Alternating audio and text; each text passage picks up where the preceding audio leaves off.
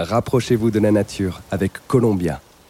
La marque conçoit des vêtements, des chaussures et des accessoires intégrant des technologies testées en conditions réelles depuis plus de 80 ans. Pour les passionnés d'aventure du monde entier. Columbia est fier d'accompagner à nouveau les baladeurs pour cette sixième saison. Les baladeurs.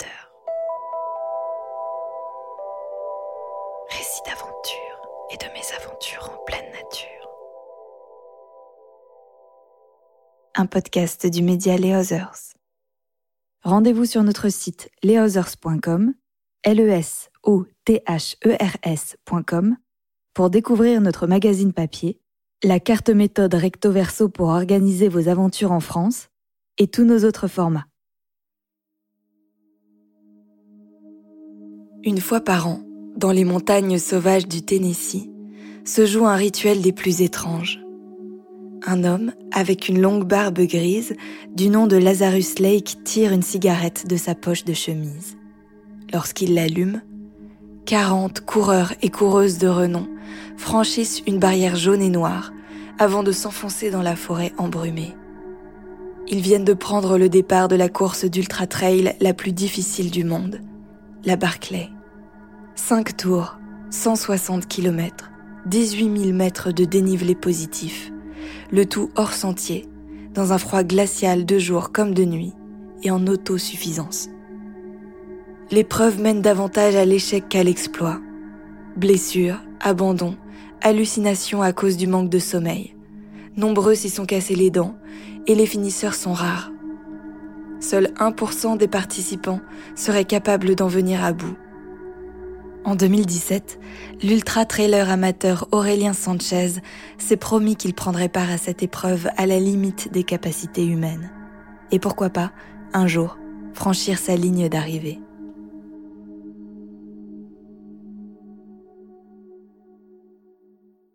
La première fois que j'ai entendu parler de la Barclay, c'était en 2012. Hein. C'était lors d'un reportage sur euh, Stade 2. Ils montraient cet événement comme que de la douleur et de l'échec. Ils expliquaient que les coureurs allaient faire cette course tout en sachant qu'ils allaient échouer et tout en sachant qu'ils allaient souffrir comme jamais euh, sur d'autres courses. Ils ont déjà souffert. Donc euh, je trouvais ça assez particulier et je comprenais pas pourquoi ces coureurs voulaient faire ça. J'ai déménagé aux États-Unis à Phoenix de 2016 à 2019. Quand j'ai déménagé aux États-Unis, je me suis mis beaucoup à la randonnée euh, pour bah, visiter l'Arizona. Euh, avant de rentrer en France, je savais que j'allais pas passer ma vie là-bas, donc je voulais profiter au maximum. Et à force de faire beaucoup de balades, en fait, je me suis rendu compte que, que voilà, je pouvais faire des longues randonnées. Et, à un moment donné, je me suis dit, ça serait intéressant de, de découvrir un peu tes limites et ce dont tu es capable de faire, te, te, donner des longues balades à, à faire et, et, te donner un projet particulier. C'est là où j'ai démarré un peu l'ultra trail. Euh, indirectement. En fait, j'ai euh, un souvenir, une randonnée qui s'appelle Nanko Whip, euh, c'est au Grand Canyon, où là j'avais proposé sur Facebook, et là je me suis fait un peu insulter, entre guillemets, où on me disait, mais c'est inconscient de, proposer de faire ça à un jour, il faut quatre jours, il faut mettre de l'eau sur le, parcours parce qu'il n'y aura pas d'eau, le, seul point d'eau c'est le Colorado, mais c'est tout en bas. Euh, là, on m'a dit tu, vas trop loin. Euh, du coup, je pensais ne pas la faire. Mais c'est une randonnée vraiment euh, magnifique, majestueuse. C'est hors des sentiers battus. On est seul. Les paysages sont incroyables. On, voit des, ruines indiennes en bas. C'est assez particulier. Je voulais à tout prix la faire, donc euh, je l'ai faite avec beaucoup d'anxiété. Et il s'est trouvé que j'ai réussi à la faire en, en 13 heures, du coup, en, en une journée. Et euh, bon, j'étais complètement claqué à la fin de la journée.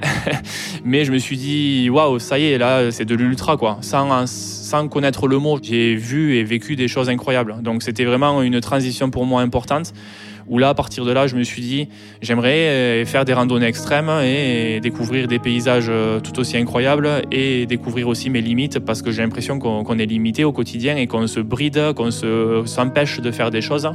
Et là, c'était un déclic pour moi et, j'ai commencé vraiment à, à, faire des recherches pour savoir qu'est-ce que j'allais faire d'autre par la suite. J'ai trouvé la Barclay euh, directement suite à cette randonnée. J'ai vu ça, ça a fait un déclic et j'ai vu sur, sur Internet tous les rapports de course, tout ce que les gens ont vécu à travers cette course de la souffrance, euh, de l'humilité, euh, aussi du succès aussi, parce qu'il y a des gens qui ont réussi à finir cette course. J'ai vu qu'il y avait énormément d'émotions, énormément d'anecdotes et d'histoires qui font que je voulais faire partie de l'aventure, vivre mon échec à moi, quelle allait être la variable qui allait faire que j'allais échouer, ou alors ben, pourquoi pas rêver d'un succès? Et à partir de là, j'ai commencé directement à me renseigner comment y participer et, comment faire en sorte de faire partie des 40 heureux élus sur cette course chaque année. La Barclay, c'est une course qui a été créée en 1986. C'est une dizaine d'années après euh, l'évasion de James Earl Ray, il s'appelle, je crois, c'était l'assassin de Martin Luther King. Et il s'était évadé de la prison, la prison de Brushy Mountains, qui est au cœur du Frozen Head State Park. Et euh, il s'est trouvé qu'il a été euh, retrouvé par les policiers trois jours après son évasion à 12 km de, de la prison. Lazarus Lake, le créateur de la Barclay, c'était son jardin et euh, il s'est dit mais moi je peux faire 160 km en, trois jours. Et du coup en 86, il a commencé à, créer cette course. C'était pas un 160 km au départ, c'était un, un 100 km je crois. Mais déjà ça suffisait parce que personne n'avait fini la première édition. Il y avait peu de personnes euh, et, au fur et à mesure, voilà, il y avait une dizaine, quinzaine de personnes, toujours les mêmes à peu près, euh, jusqu'à ce qu'il y ait un premier finisher du 100 km, ce qu'on appelle la fun run euh, à la Barclay, qui s'appelle Frozen Head Furto. donc voilà, ça c'était les débuts de la Barclay. Et ensuite, hein, en 1995, c'est là où il y a la vraie Barclay entre guillemets qui a démarré. C'est lorsque Mark Williams, un Anglais qui venait de nulle part, a vraiment fait les cinq boucles. Le format qui, pendant dix ans, personne ne croyait à ce format, personne ne s'y était tenté, personne n'avait essayé. Et il est arrivé, il s'est dit, ben moi je peux faire 5 boucles, je peux faire 160 km et pas 100 km. Et il est devenu le premier finisher de la Barclay. Et du coup, à partir de 95, ça, ça a continué à, à attirer l'œil de, de, plusieurs euh, randonneurs extrêmes, entre guillemets, et d'ultra-trailers euh, des États-Unis pour devenir la course qu'on connaît euh, maintenant.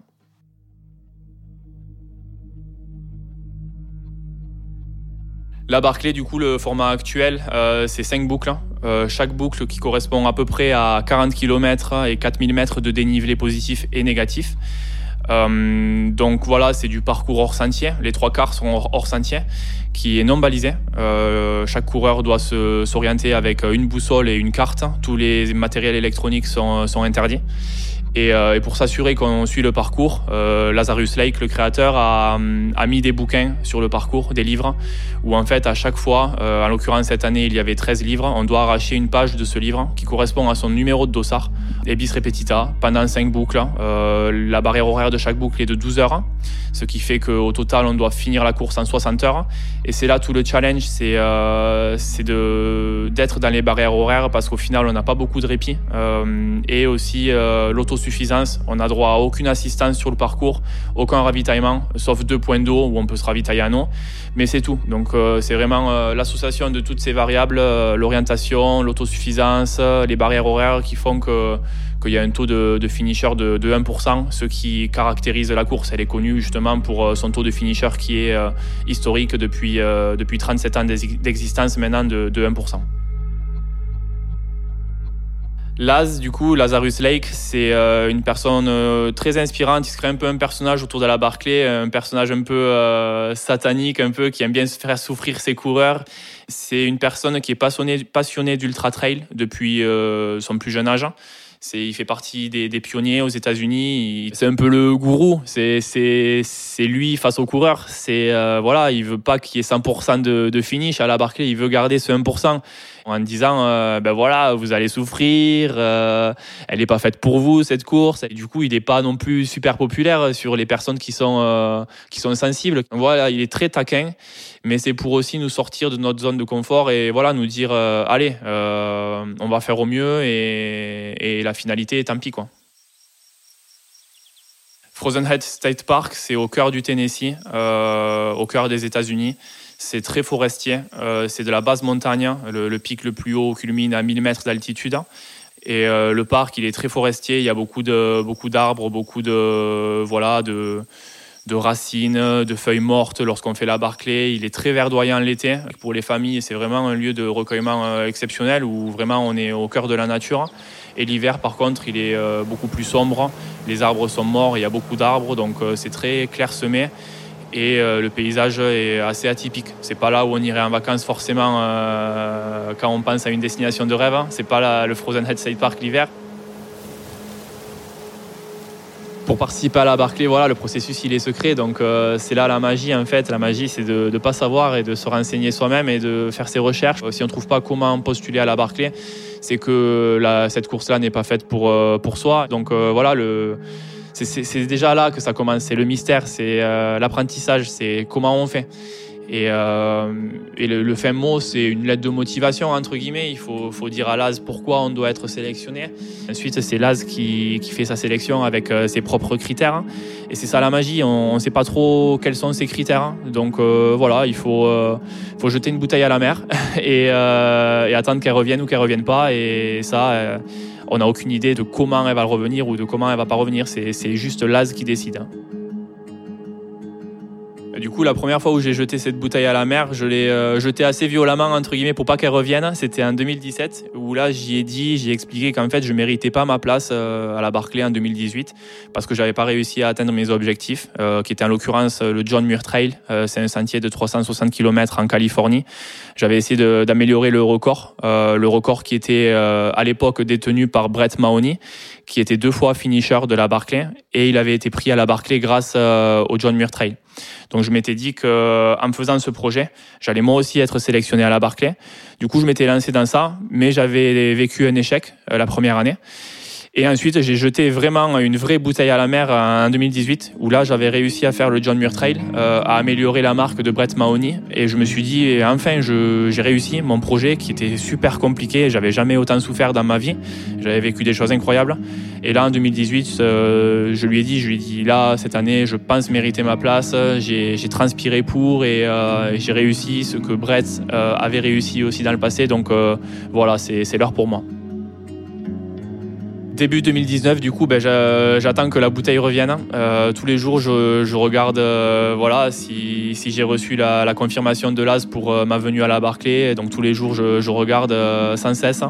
Et en fait, je vois que la bouteille, elle revient pas, qu'il n'y a aucune nouvelle, il n'y a rien. Et ben, jusqu'à ce que la Barclay se passe sans moi en 2019, du coup, bon, là, je savais déjà quelques semaines avant que j'allais pas en faire partie mais euh, une grosse frustration, euh, une grosse remise en question. Pourquoi j'ai pas été pris? Enfin, euh, je, mérite. J'ai fait le John Muir Trail. À ce moment-là, je, me dis mais mais pourquoi? Tous les jours, c'était la Barclay pour moi. Je vivais que pour ça entre guillemets, et de pas recevoir de réponse et de pas savoir pourquoi, c'était très frustrant.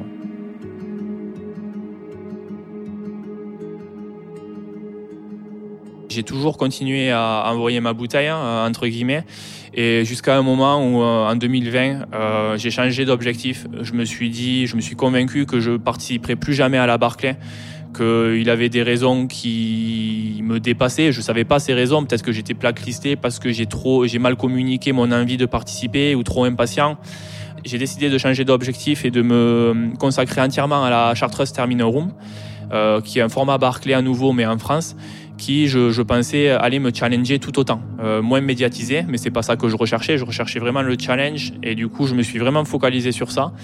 Même si, au fond, je continuais à envoyer euh, ma bouteille à la mer, mais je l'envoyais avec euh, moins d'énergie et je me suis dit, voilà, c'est ton projet de fil rouge depuis le début. Tu continues à postuler, mais c'était plus, plus la flamme qui était en moi. C'était vraiment la Chartreuse Terminal Room qui avait remplacé ce projet-là à, partir de 2020. En 2022, euh, c'était l'an dernier, euh, j'ai fait la Chartreuse Terminal Room. Euh, ça s'était plus ou moins bien passé. j'avais été en tête pendant la course, j'avais fait deux boucles assez rapidement et j'étais fier de moi pour une première participation. J'ai envoyé ma candidature pour la Barclay en 2022 pour 2023 vraiment sans aucune attente. J'ai expliqué que mon objectif c'était la Terminal Room, que je pensais pouvoir, si tout s'alignait, être faire partie des finishers et que par contre euh, voilà ce qui m'a fait naître en tant qu'ultra trailer c'était la Barclay qu'un jour euh, je rêverais de participer à la Barclay en disant chacun son tour euh, moi j'attends mon tour depuis des années un, jour mon tour viendra. Si c'est pas l'an prochain ça sera l'année d'après dix jours après, j'ai reçu un email de la part de Laz. C'est une lettre de condoléances, en l'occurrence, parce qu'il aime bien voilà, faire des choses un peu atypiques. Et la lettre de condoléances, c'est voilà, j'ai le regret de vous informer que vous avez été sélectionné euh, à la Barclay euh, pour l'an prochain. Par contre, ben, vous avez l'occasion de, de, ne pas la faire, de vous désister si jamais vous réfléchissez bien encore à ça une ou deux fois, parce que voilà, il, joue sur ça, sur la souffrance, sur l'échec. J'étais sous le choc, abasourdi. Euh, j'ai appelé ma chérie en pleurs en lui expliquant que, je pensais que j'étais pris sans le, savoir, sans être convaincu, parce que je comprenais pas vraiment ce qui se passait. Euh, en lisant entre les lignes, j'étais pas certaine de comprendre que j'étais vraiment pris. Donc voilà, j'ai appelé plein de copains. Euh, pendant deux heures, j'étais vraiment sous un état de choc, entre guillemets, où là, déjà, pour moi, mon rêve était déjà en train de se réaliser. Participer à la Barclay, c'était déjà une finalité en soi pour moi.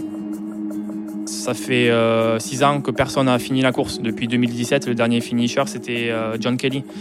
Donc cette année, ben, euh, il y en a plein, et moi en l'occurrence, qui rêve de devenir ce prochain finisher. Tous les ans, on, l'attend avec impatience, et à chaque fois des choses qui font qu'en six ans, il n'y a eu aucun finisher. Donc j'y vais avec un état d'esprit de, voilà, est-ce qu'on va avoir ce nouveau finisher, le, finisher numéro 16, ou le, un second finish de, de John, de Jared?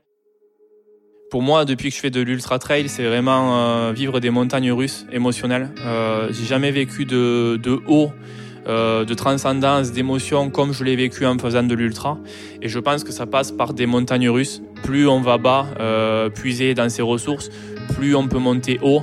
Euh, dans voilà cette sensation de frisson qui nous traverse le corps, de transcendance, d'exploration, de se dire qu'on est en train de faire quelque chose que personne n'a fait dans le passé et de vivre ces émotions particulières en fait comme un explorateur. Euh, comme si on découvrait un autre continent, mais là on découvre qu'on peut faire ce, genre de choses dans ce laps de temps précis. Et en fait j'ai vécu euh, ces hauts et ces bas, euh, ces très bas du coup, de souffrance, de douleur, qui m'ont permis aussi de vivre des très hauts, d'accomplissement, de, voilà, d'émotions qui font que, que, je trouve ça superbe dans le sport, mais que forcément ça peut passer que par des moments euh, voilà, où on doit sortir de sa zone de confort, on doit se donner et, c'est le jeu. quoi. J'ai eu quelques mois, euh, trois mois de préparation du coup euh, pour la Barclay qui se passe au mois de mars. Et pour moi, en l'occurrence, la préparation, c'est pas compliqué. C'est, ça se base sur deux choses. C'est le volume, beaucoup de dénivelé, beaucoup de kilomètres par semaine, en moyenne, c'était entre 20 et 30 heures euh, d'effort et entre 150 et 200 km. Et c'était surtout, sur le dénivelé, je comptais. C'était entre 8000 et 10 000 pour les semaines les plus chargées. Et, euh, la pente, je fais, euh, je fais beaucoup d'entraînement sur du pentu, sur du 30-40% pour, euh, pour imiter entre guillemets les pentes que je vais avoir en course. Travailler aussi sur du hors-sentier dans les Pyrénées, faire des boucles un peu originales. Pour me mettre en condition parfaite pour la Barclay et travailler sur des choses très similaires. On a passé une semaine dans le parc avec Guillaume avant la course. Guillaume Calmette qui a fait la course avec moi cette année pour se baigner de l'atmosphère du parc, pour s'entraîner sur les sentiers où c'est autorisé, etc. Donc quand la course est arrivée, j'étais assez à l'aise, j'avais pas trop d'anxiété par rapport à ça. J'étais baigné déjà dans le, dans le parc depuis une dizaine de jours. La veille de la course, il se trouve que la météo qui est prévue pour la course, elle, est censée être parfaite. Hein. Euh, il, est censé, faire soleil, euh, ne pas neiger, ne pas pleuvoir. Euh, ok, ils annoncent un froid glacial de moins 10 degrés en ressenti, mais, mais ça, c'est pas grave, on pourra faire avec. Et il se trouve que là, il commence à, pleuvoir. Il commence même à neiger ou à grêler. Enfin, c'est un mélange de tout ça. Pas beaucoup, mais on se dit, voilà, c'est là en ce moment, ça y est, c'est la Barclay qui est en train de nous jouer un tour. Donc on se dit, ben, rien n'est gagné, euh, les prévisions, on va les oublier, on va juste se lancer dans la course et, faire au mieux. Et, puis là, voilà, dans le camp, euh, tous les gens commencent à arriver euh, au fur et à mesure. On commence tous à se saluer. On commence à voir, voilà, les têtes qui étaient annoncées, qu'on n'était pas sûr, mais c'était des, bruits de fond de couloir entre guillemets. Mais, mais oui, Jared, il est là. Jared Campbell, c'est voilà un coureur d'ultra trail qui vit à Salt Lake City. Et euh, c'est la référence de la Barclay. Il a fini trois fois la Barclay. Euh, il y a Karel aussi qui revient. Karel Sabé, du coup, il est connu pour euh, ses efforts de longue randonnée. Il était détenteur du recordman du Pacific Crest Trail aux États-Unis, un sentier de 4000 km. Et il est aussi le détenteur du record de, de l'Appalachian Trail, qui est aussi un sentier très long aux États-Unis. Et là, cette année, il vient à la Barclay pour sa troisième participation. Il a échoué deux fois euh, dans les années précédentes. Il y a, John. John Kelly, c'est l'enfant du pays. Euh, il vit à quelques kilomètres du parc. C'est son terrain de jeu. Euh, il a commencé l'ultra, je crois, par la Barclay avant de finir pour sa première fois en 2017 après ses deux échecs. Il y a tous ces gens-là, ils commencent à arriver les uns après les autres. et voilà, donc on se prépare, les tentes se mettent en place. Hein On va donner nos plaques d'immatriculation pour euh, les nouveaux à Laz, parce que c'est euh, l'offrande qu'on doit faire. C'est Laz qui, qui, avait décidé historiquement d'amener une plaque de, de, là où on vient. Donc on reçoit la carte du parcours. La carte de la Barclay, du coup, c'est pas une carte euh, d'orientation, c'est juste une carte du parc qu'on achète quand on arrive au parc. Et c'est une carte très minimaliste. Il y a juste les lignes topographiques du parc. On voit les sommets, on voit les rivières, on voit les vallées on voit le voilà on voit le relief forcément mais euh, mais voilà on voit pas grand chose de, de, base sur euh, cette carte comparée à des cartes d'orientation pure où là il y a vraiment tout de détaillé. Là ça reste assez euh, minimaliste avec les sentiers du parc les sentiers officiels qu'on peut suivre et le hors sentier qui n'est pas représenté forcément qui est interdit hors course. Et quand on voit la carte de la, la course, la master map, on, l'appelle, ben c'est juste un tracé euh, qui a sur cette carte officielle du, du, parc, un tracé en rouge qui suit euh, voilà des lignes de crête, des rivières, des, des sentiers aussi des fois.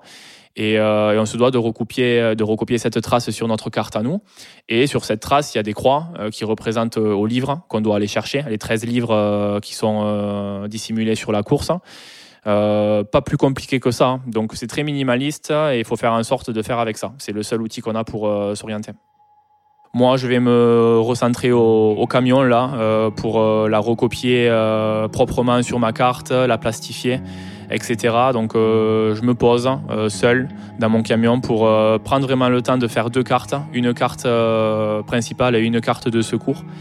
Et voilà, une fois que c'est fait, je, vais rejoindre les autres au barbecue. On discute tous autour du poulet qui cuit tranquillement. commence à faire nuit bientôt. Et là, les coureurs, on, on voit que la plupart commencent à aller se coucher parce qu'on ne sait pas quand c'est que le départ va être donné. Est-ce qu'il va être donné à minuit ou à midi ou à 5 heures? Donc euh, on commence à aller tous au lit autour de, de 20 heures. On continue à discuter autour du camp, à, faire des scénarios, à, faire des petits paris sur comment ça va se passer, qui c'est qui va finir, etc. Et moi, déjà là, je me rends compte que, ben, que je suis pas trop à ma place. Quoi. Enfin, euh, dans les discussions, euh, mon nom, il apparaît nulle part et, c'est normal. Je suis, euh, je suis inconnu et euh, on parle toujours de John, de Karel, de Jared. Et dans ma tête, je me dis, mais ils ont raison. Pourquoi je me donne l'objectif de 5 boucles? C'est décontenant. Ça. Je me dis, est-ce que j'ai vraiment ma place là? Je vais dans le camion, je commence à m'endormir en me disant, tu vas vivre ton rêve, euh, ne pense qu'à ça, fais les choses au mieux pour ne pas avoir de regrets, et, et c'est tout. J'essaie de dormir tant bien que mal. On attendait voilà, toute la nuit qu'il y ait la, conque qui, sonne, qui, donne le départ dans une heure. Ce qui s'est passé en l'occurrence, euh, vers 8 heures du matin, la conque a, été sonnée par, Laz. Et du coup, voilà, on a démarré la course à, à, à 9 heures du matin euh, et voilà. Le départ, du coup, ben, on s'agglutine tous autour de la barrière jaune. Là, il y a Laz qui est de l'autre côté, qui sonne la conque euh, une dernière fois. Il fait euh, hommage au, aux anciens euh, vétérans qui, euh, qui sont décédés depuis aussi. Un hommage chaleureux à, toutes ces personnes qui ont fait partie de la course euh, historiquement. On l'écoute solennellement jusqu'à ce que le vrai départ soit donné, c'est-à-dire Laz qui allume sa cigarette. Donc euh, il aime bien dire Laz, euh, pourquoi pas s'amuser en faisant cela. Donc voilà, c'était son petit clin d'œil historiquement. Il, allume sa clope et c'est à ce moment-là que dès qu'on voit la flamme qui touche la cigarette, nous on se lance, on traverse la barrière jaune je suis vraiment euh, en train de vivre mon rêve. Je suis en train de traverser cette barrière jaune que je m'empêche de toucher. Il faut à tout prix que je la touche pas, sauf quand je finis une boucle. Donc voilà, je, me décale d'un mètre de cette barrière. J'essaie de suivre euh, ben, les coureurs qui sont devant moi, tout en m'écoutant aussi. C'est assez, calme, pas de panique. C'est voilà. Euh, chacun se recentre déjà sur soi tout en regardant autour de moi où est Guillaume parce que, parce que je sais que je vais faire la boucle avec lui. Donc euh, voilà je vois qu'il est, il est pas loin. Donc euh, c'est comme ça que, que, je démarre. Et, euh, et le, prochain objectif c'est juste de trouver le premier livre maintenant. J'essaie de suivre le groupe de tête on est une, une dizaine quinzaine de personnes euh, mais je veux aussi m'écouter et faire en sorte de pas me cramer. Donc je suis tant que je peux et au fur et à mesure, en fait, il se trouve qu'on avance bien tous ensemble jusqu'au premier livre, qui est pas si loin. Il y a une longue montée jusqu'au premier livre. Donc euh, voilà, on est un gros groupe. Au premier livre, c'est un peu le chaos parce que tout le monde veut sa page. Donc euh, on est une quinzaine agglutinés sur le bouquin et euh, on attend chacun son tour pour avoir la page. En l'occurrence, Jared, qui est triple finisher, il donne un peu de sa personne. Il arrache un peu toutes les pages, il demande les numéros. C'est quoi ton numéro? Ok, il a le bouquin entre les mains et il fait la distribution. Donc c'est assez rigolo. Donc voilà, jusqu'au deuxième bouquin, on est une dizaine, quinzaine de personnes à avoir une allure assez soutenue, mais euh, correcte. Hein, je peux gérer. jusqu'à ce qu'à partir du deuxième livre, après la première descente, là on commence à voir des petits écarts qui se forment, euh, des allures qui sont moins confortables, euh, des groupes qui se créent. Moi je crée mon groupe avec Guillaume et, Lucas très bien dans mon allure. On discute avec Guillaume, on exécute le plan et voilà, on partage beaucoup sur le prochain livre, sur ce qu'on doit faire et on continue comme ça. Le parcours, du coup, c'est que des montées, descentes euh, en forêt, euh, pour, principalement hors sentier. Euh, à un moment donné, on passe par la prison Brushy Mountains, qui est en bas d'une descente. et ensuite, on, la quitte pour faire une longue montée qui nous amène vers la tour, qui est le point culminant du parc. Voilà, il y a la prison qui, qui est en bas, sous laquelle on passe. On passe sous la prison dans un dans un conduit qui évacue l'eau, en fait, une sorte de rivière. C'est une prison qui est désaffectée, enfin, euh, qui a été fermée en 2009, je crois. Mais c'est particulier parce que quand on lève la tête et qu'on s'imagine tous les prisonniers qui étaient au-dessus, euh, on s'imagine qu'il y avait des, voilà, que c'était une atmosphère particulière avec des histoires particulières. Donc, euh, donc voilà, cet endroit, il est, il est très marquant. Ça correspond principalement à du hors-sentier, la course. On est en forêt, euh, avec beaucoup de, feuilles mortes, de branches, de troncs d'arbres, de racines. C'est mort, c'est, on est en mars, donc euh, c'est que de la végétation morte. Il y a des obstacles tout le temps. Il y a quelques ronces qui sont euh, sur le chemin, qui font, voilà, qui font qu'elles nous lacèrent un peu de temps en temps. donc voilà, c'est un mélange de, de toute cette végétation qui fait qu'on doit rester concentré à 100%. La première boucle se passe parfaitement, on l'a fini très bien euh, avec Guillaume, euh, on fait aucune erreur d'orientation, on est avec Lucas aussi qui, nous suit. Euh, on a perdu 0 minutes, on est en train de finir cette boucle en 8h45 alors qu'on s'était dit qu'on allait la finir de base en 9h30. Donc ça nous donne confiance, on est, on est à fond, on est, on est refait là. voilà, ce qui nous attend juste maintenant, c'est juste d'enchaîner la deuxième boucle qui elle va être de nuit. Maintenant, le soleil est en train de se coucher. On est super satisfait de ce qu'on vient de faire. Et euh, là, on a la transition qui arrive, du coup. C'est à peu près 19h. Euh, euh, donc, on s'alimente rapidement. Il n'y a pas grand-chose à faire. La transition, elle est assez rapide. Je passe moins de 10 minutes au camp. On, fait nos affaires, on se réapprovisionne, on, refait le plein et on est reparti dans la nuit. Il n'y a aucun matériel obligatoire à la Barclay, c'est vraiment chacun qui fait sa sauce, chacun utilise ce qu'il veut. Par contre, il y a du matériel interdit tout outil, électronique est interdit. Pas de GPS, pas de montre, pas de téléphone, pas d'écouteurs, euh, rien. Euh, c'est vraiment euh, nature peinture. C'est voilà, on y va. On est vraiment face à soi-même. Par contre, voilà, on fait son sac. Moi, en l'occurrence, je suis assez minimaliste. Je prends pas grand-chose niveau vêtements. J'ai un kawaii avec moi et un t-shirt manche longue en plus et une paire de gants. Si j'ai des buffs aussi, c'est vrai pour le tour de cou parce que c'est vrai qu'il va faire froid. Euh, j'ai une paire de bâtons forcément, j'ai une batterie euh, de frontale euh, en extra, j'ai la frontale, j'ai un kilo de nourriture environ pour la boucle, pour, pour 10-12 heures d'autosuffisance. J'ai un litre d'eau, j'ai deux flasques de 500 millilitres. Il y a de l'eau un peu partout sur la Barclay, donc ça c'est pas un souci, on peut partir assez léger. La deuxième boucle, en l'occurrence, cette année, il a changé les choses. Là, un peu, il a inversé le, sens du parcours. On est parti en sens inverse cette fois-ci. Donc là, dans la deuxième boucle, je repars du coup euh, à l'inverse, je traverse pas la barrière, je repars de là où je viens. Euh, Guillaume me rejoint et là du coup euh, on va chercher le livre 13 plutôt que le livre 1. Le soleil se couche dans la montée de, ce livre 13 et on se lance dans la nuit en sens inverse, ce qui du coup est un challenge déjà parce qu'on perd nos repères. Donc là, à tout moment, il va falloir être vigilant parce que tout le hors-sentier qu'on va faire, on risque de faire une erreur qui peut nous coûter très cher. Deuxième livre, euh, dans ce sens-là, qui est le livre numéro 12, euh, on fait une erreur d'orientation qui, nous coûte, qui nous coûte 15 minutes parce qu'en en fait, on est hors sentier et on n'arrive pas pile poil sur le bouquin. On arrive sur la rivière, mais, euh, est-ce qu'on est trop haut, est-ce qu'on est trop bas au niveau de la rivière? On ne sait pas. Donc en fait, ben, on jardine, on, va un peu plus bas. non, c'est pas là. En fait, s'il faut, on était trop bas déjà, donc il faut remonter. Donc euh, voilà, c'est beaucoup d'observations, d'essais, d'analyses, de cartes, de se dire euh, voilà, euh, est-ce qu'on n'a pas tourné trop à gauche Le seul moyen, c'est la boussole. En fait, s'il faut, à la fin, on est à 30 mètres du livre, mais on ne le voit pas. Et tout se ressemble dans la nuit. Donc l'orientation, c'est assez compliqué. Il faut avoir vraiment des repères un peu partout. La, première nuit, c'est la nuit la plus froide de la course. C'est là où les températures vont, vont être le plus bas. Ils annoncent moins de 10. Donc euh, ben, je commence à me couvrir. Euh, je mets un buff, je mets des gants plus chauds, je mets une couche supplémentaire. Quand je respire, euh, ben, j'ai du mal à respirer. Il fait vraiment très froid. Et je pense que les prévisions étaient assez justes. Hein. Je pense qu'en ressenti, voilà, c'est entre du moins 5 et du moins 10 qu'on a. Et d'ailleurs, voilà, quand on, va, au ravitaillement d'eau, les, les, bidons d'eau sont gelés. Avec Guillaume, on continue ce deuxième tour. La mi-parcours, on fait encore une erreur qui nous coûte 15-20 minutes. À cause de moi, je me précipite trop euh, dans la pente à gauche. J'aurais pas dû monter si tôt. Et là, on se perd, on est dans la broussaille, il fait nuit.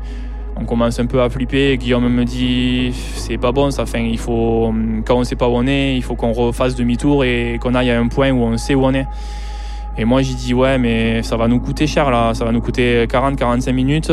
Est-ce que tu penses pas que ça vaille le coup d'essayer d'aller tout droit et de récupérer le, sentier, euh, la J-Prod là qui est en face Donc, euh, on fait le choix de continuer à retrouver le parcours. Et on trouve le parcours, on est rassuré, ça y est, là on est, on est bon, donc on continue comme ça.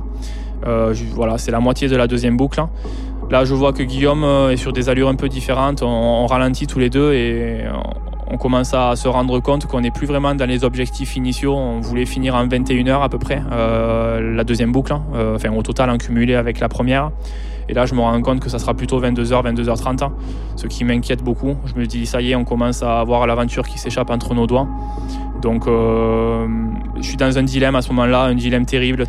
C'était est-ce que je suis mon allure? Est-ce que je me lance dans mon aventure et je laisse Guillaume euh, sur son allure et je pars entre guillemets égoïstement pour euh, vivre euh, ma course à moi? Ou alors est-ce que je privilégie le binôme, l'aventure, le partage, ce que j'aurais rêvé depuis le début, c'est-à-dire finir la course avec Guillaume, en tout cas faire les quatre premières boucles ensemble jusqu'à la cinquième. Et, et déjà je mettais une croix sur ça à ce moment-là, et c'était terrible parce que du coup je voulais pas. Pour moi, là, c'est un tournant dans la course où je décide euh, bah, de partir devant. Guillaume euh, me le répète à nouveau une fois. Il me dit Auré, par, euh, par devant, fais ta course. Sinon, c'est un objectif de deux ans. Ce ne sera pas cette année que tu vas la finir. Et il me titille, il me, challenge. Il me dit Vas-y, pars. Fais ton truc. Et, parce qu'il voit que je commence à m'inquiéter. Et j'hésite, j'hésite. Et là, je, je lui dis J'ai dit Bon désolé, je, vais essayer de rattraper un peu euh, le retard, je pars devant et, à tout à l'heure, quoi, à plus tard, sans savoir le plus tard euh, ce qu'il allait donner, quoi. Je sais pas comment ça va évoluer, donc euh, là c'est compliqué.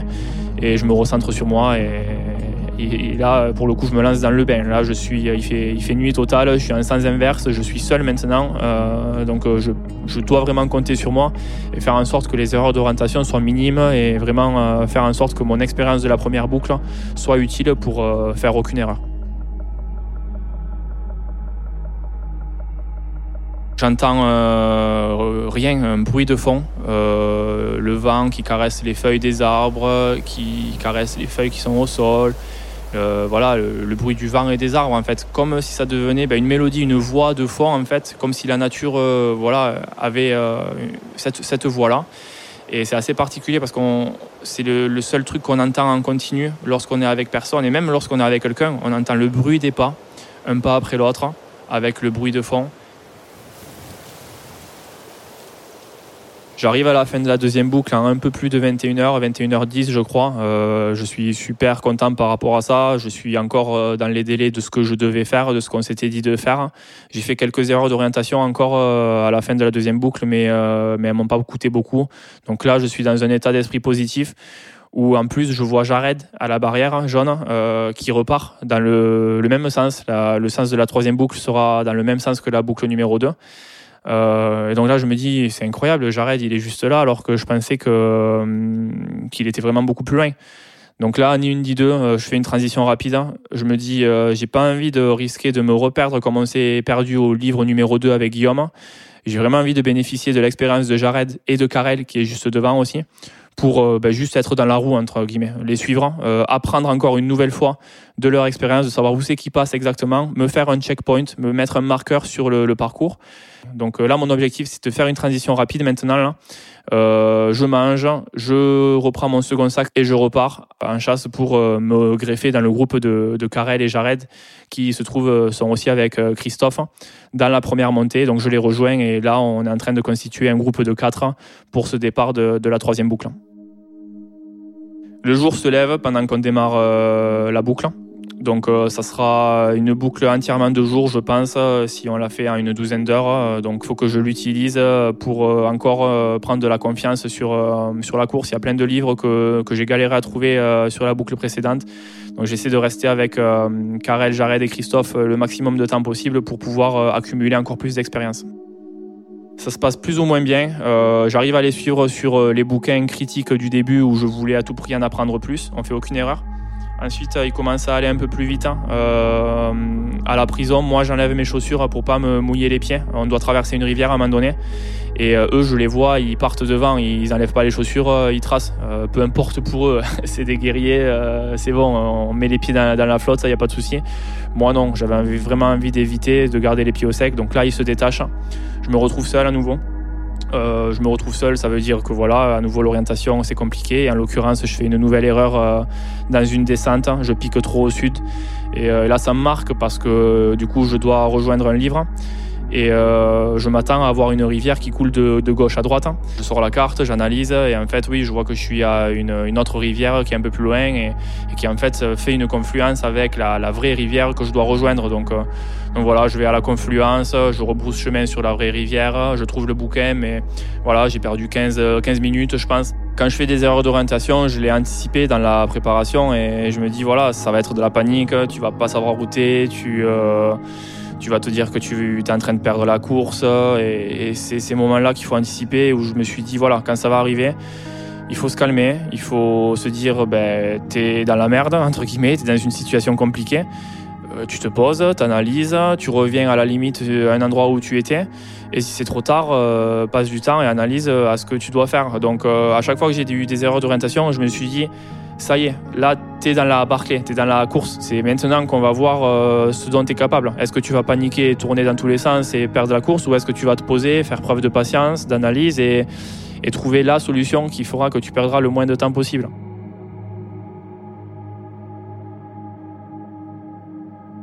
Donc je continue mon, euh, bout de chemin et, euh, il se trouve qu'au final, quelques livres plus tard, je rejoins à nouveau Karel et Jared.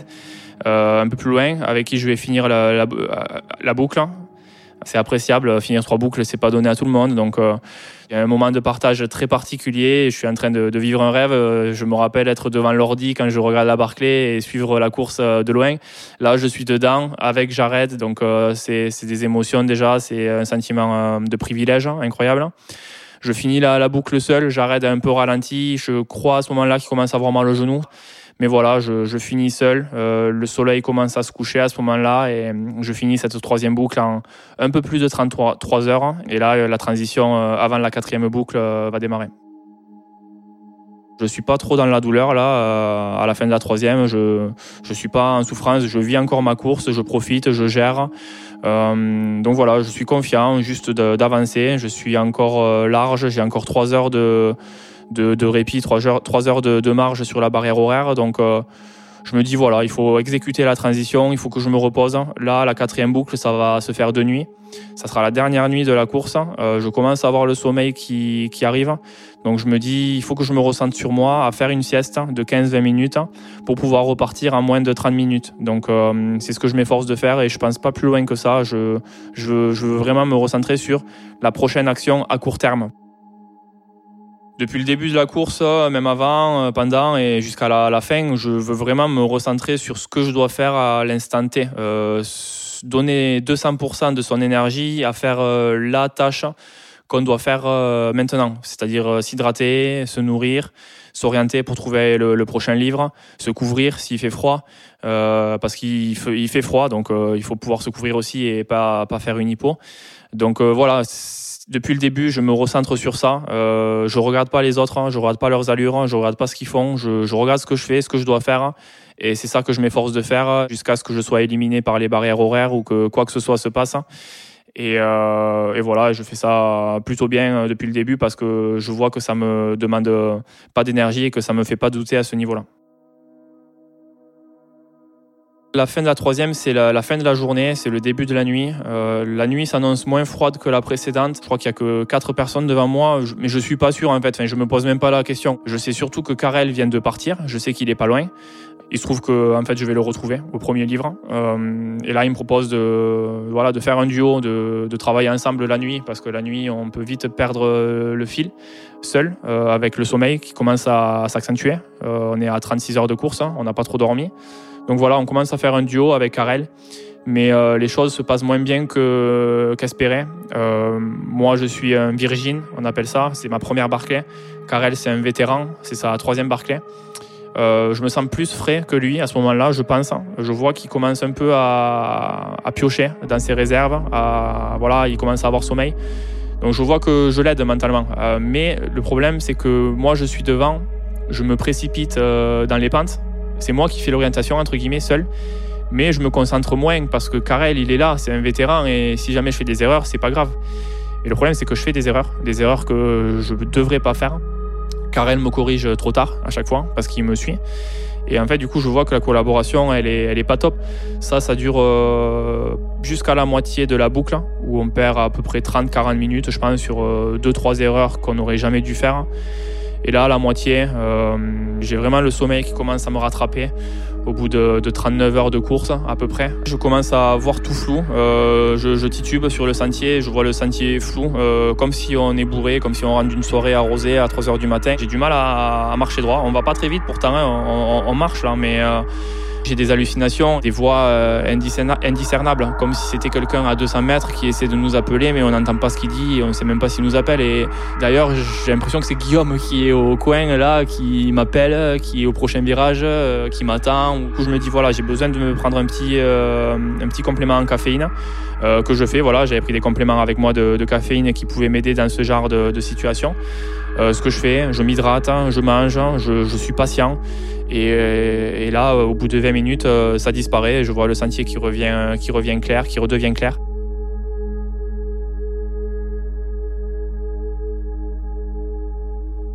On continue encore à faire des erreurs d'orientation, une encore de plus qui, m'a agacé euh, parce qu'on n'aurait jamais dû la faire et je m'en veux parce qu'on perd encore 10 minutes de plus. Euh, en fait, je pense que si tu es seul, tu vas vraiment regarder à deux fois, à deux reprises là où tu vas et ça peut être bénéfique. Et en plus, c'était une section que j'avais bien mémorisée euh, sur les boucles d'an. Donc, euh, je pars seul. Je pars euh, vraiment rapide, bien, je suis en forme, je suis déterminé. C'est, on a déjà passé la moitié de la boucle. Donc là, je me sens vraiment dans un très haut où je me dis presque rien ne peut m'arriver. quoi. Et, il se trouve que rapidement, je rejoins le groupe de tête. Il y a Albert qui est allongé là, avec, avec Damian. Euh, il fait nuit, euh, il fait froid, c'est chaotique. Albert essaie de dormir, mais il n'y arrive pas. Euh, donc voilà, moi je prends la page du livre, je, continue mon, chemin. Damian se, met avec moi. Donc on fait un petit duo sur, sur deux livres. Et, ensuite, on se perd de vue rapidement après le livre avec Damian. Donc je continue tout seul. Je vois une frontale au loin. Le jour commence à se lever. Euh, je sais que c'est John, il n'y a plus que John devant moi. Et là, je me dis, euh, c'est incroyable, il est, pas loin, il est juste là. En fait, j'ai remonté sans les chasser, naturellement, euh, la tête de course. donc là, j'ai une sensation incroyable, de, frisson à nouveau. Je me dis, mais tu es en train de faire quelque chose d'unique parce que tu te ressens sur toi et et en fait, c'est dans les objectifs de ces gens-là qui sont tes idoles, euh, es quoi. Enfin, t'es es juste derrière John, quoi.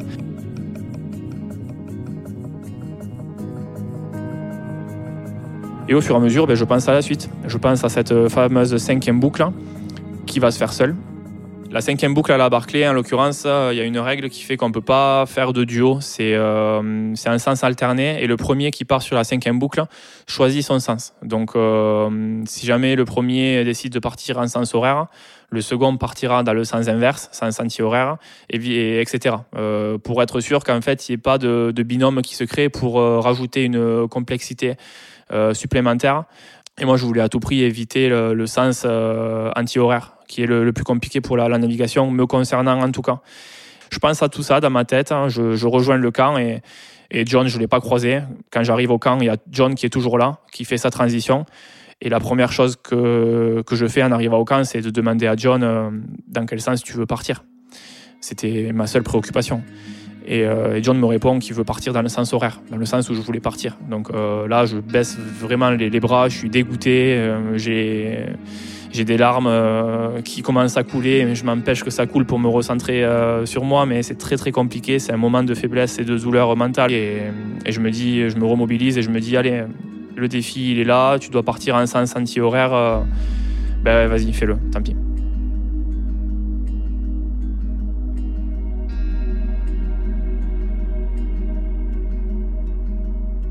Physiquement, je suis dans un état euh, extraordinaire. Je me rappelle euh, sur les rapports de course, sur les vidéos, de tout ce que je voyais.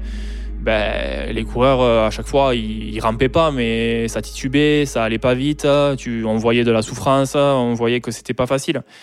Et là, en fait, je me sens, ben oui, fatigué, c'est normal, quand même épuisé mais j'ai pas de douleur particulière ou en tout cas j'arrive à bien courir et marcher comme il faut. Je vois John euh, partir sur la cinquième et il titube, il marche pas très bien et, moi je vois qu'en fait je suis dans un état pour quatre boucles de fête qui est vraiment euh, exceptionnel. Je pensais pas être dans cet état-là à ce moment-là.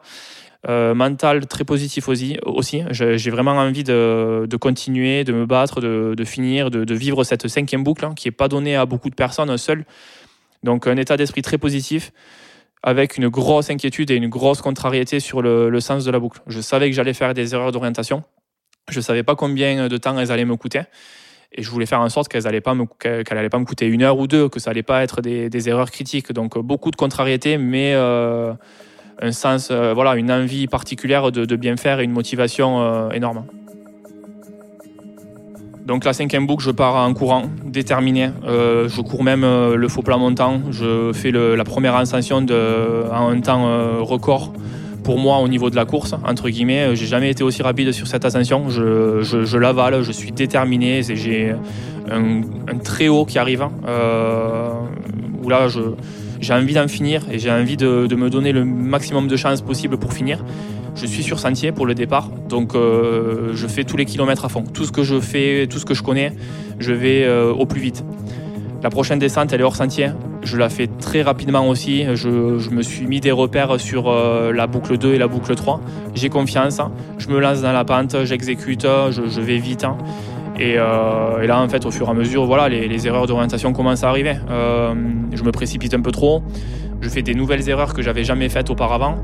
Donc j'arrive du mauvais endroit, je jardine, je suis dans la broussaille, j'ai jamais été là, je sais pas où je suis. Donc heureusement il fait jour. Mais, euh, mais voilà, je perds du temps déjà. Je continue, je monte euh, une des plus grosses montées de la boucle, ça se passe bien, je vois Guillaume en haut qui est là avec Alex, avec Pauline. Donc euh, ils sont là, voilà, ils voulaient voir en combien de temps j'allais être là, ça correspond à à peu près un tiers du parcours. La prochaine descente en quittant la tour, je fais encore euh, une erreur d'orientation, euh, je, les, je, les, enchaîne un peu, euh, je perds à chaque fois 10 minutes. Je pense que je fais encore deux erreurs. là, les douleurs précises, pointues, commencent à, se, à apparaître. Je commence à sentir comme un petit coup de poignard au niveau du genou, au niveau de, l'essuie-glace, où là je me dis, waouh, c'est compliqué. Si j'ai une tendinite qui sort maintenant, bah, des fois ça nous met à l'arrêt complet. Quoi. Donc je fais avec, je continue à avancer.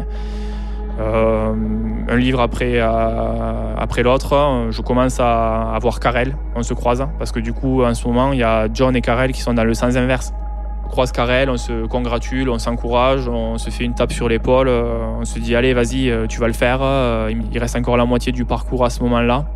Il se trouve que le reste du parcours se passe très bien. On est à 56 heures de course à ce moment-là. Je sais que je vais finir la course normalement si je suis encore concentré.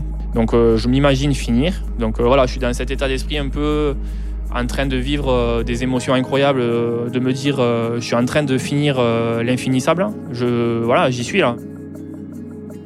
Je vais sur le prochain livre, qui est le dernier livre. Le, soleil commence à se coucher à ce moment-là. J'essaie de profiter de, ce moment-là. J'essaie de me dire es, tu es sur ta dernière descente, euh, concentre-toi, ne te trompe pas. Euh, un mauvais virage peut, faire en sorte que la course euh, se termine de la mauvaise façon, donc je reste concentré, mais, je profite. Je profite de, vivre ces émotions-là, uniques, de, privilèges, et, voilà, je rejoins le, sentier. là, c'est 58 heures, 15 minutes, voilà, je suis à, je suis à 10 minutes de, rejoindre le camp. Et là, je sais, là, je sais que je vais être finisher. Euh, je sais que c'est bon, il n'y a plus qu'à suivre le sentier jusqu'au jusqu'au camp. Et là, c'est voilà, c'est un sanglot au fond de moi, je sanglote, j'ai des émotions de joie immenses.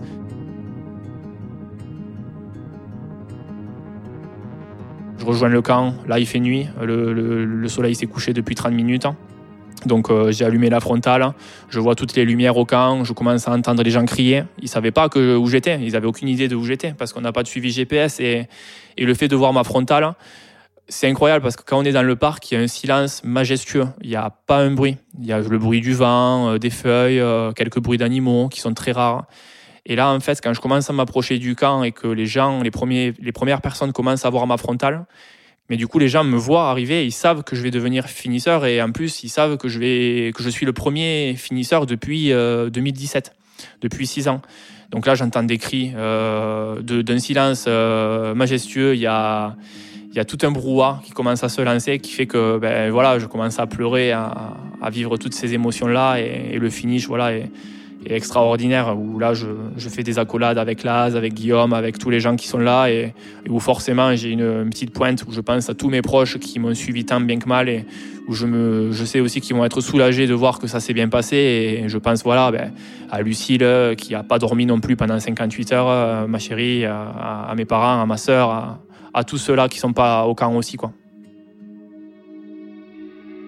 Moi, au fond de moi, c'est difficile. Hein. C'est vrai que je vis beaucoup d'émotions, mais j'ai du mal à réaliser. Euh, j'ai longtemps imaginé euh, mon image de moi virtuellement en train de finir cette course, toucher la barrière, euh, m'effondrer en sanglots, de jour, de nuit. Je voyais ça deux jours dans ma tête. Ça s'est trouvé que ça s'est fait de nuit. je me suis pas effondré en sanglots. Je, reste un peu stoïque, hein, un peu chaos debout, du mal à réaliser que j'ai vécu quelque chose d'énorme d'un point de vue personnel que c'est un projet qui m'a pris six ans de ma vie pour lequel je me suis donné à fond et j'ai un peu du mal à réaliser, je pense.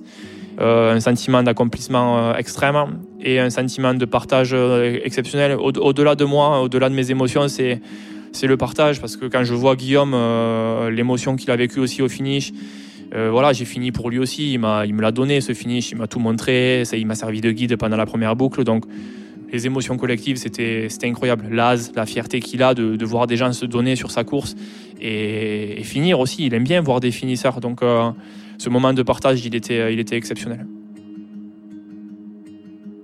Du coup, quand je finis ma, cinquième boucle, je ne sais pas où sont les autres. Et il se trouve en fait que les gens me disent au camp que ben, je suis le premier à terminer. Donc, euh, bah, c'était pas l'objectif, mais euh, forcément, je me dis que c'est incroyable euh, parce que John, il est pas là, c'est mon idole, John, et ça veut dire que j'ai été plus rapide que lui, mais du coup, je me dis, mais waouh, voilà, je me dis juste waouh, c'est un truc de fou, quoi. Et euh, donc voilà, ben, on sait pas où c'est qu'ils sont. Et du coup, ben, je me pose à la barrière, on attend. John arrive 15-20 minutes après, pas longtemps après. Il, est le second finisseur de, de, cette année. Il fait son second finish, du coup. D'un point de vue personnel, c'est énorme. Il avait fait la course plusieurs fois déjà. Il avait échoué plusieurs fois suite à son premier finish. Donc euh, j'étais content pour lui. On voit à nouveau euh, les émotions, sa famille. tout le monde crie et pleure. Donc c'était chouette à, vivre et, Karel qui ensuite arrive, euh, qui est le troisième finisseur. Euh, il arrive à 7 minutes de la barrière horaire dans un état euh, très compliqué.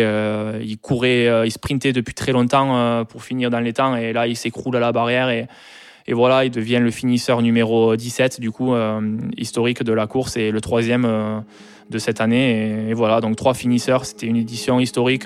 C'est arrivé qu'une seule fois dans le passé. Je pense que c'est important de, vivre sa passion, de, bah, voilà, de, s'inspirer soi-même en fonction de ses envies, s'inspirer des autres aussi pour euh, apprendre et avancer, mais faire les choses qui nous plaisent. Ça, c'est pour moi, c'est la base. Et ensuite, quand il y a des passionnés qui, vivent la, même passion que soi, c'est d'autant plus incroyable parce que du coup, là, on peut partager avec d'autres personnes qui sont aussi passionnées envers euh, le même type d'effort et le même type d'aventure oui, ce que je vais rechercher, c'est des émotions personnelles et des accomplissements personnels. Mais quand on est entouré de gens et qu'on grandit tous ensemble et qu'on peut inspirer et partager et, vivre ça et vivre des émotions partagées, c'est, je sais pas comment l'expliquer, mais euh, mais si, au final, ça, prend le, ça prend le dessus.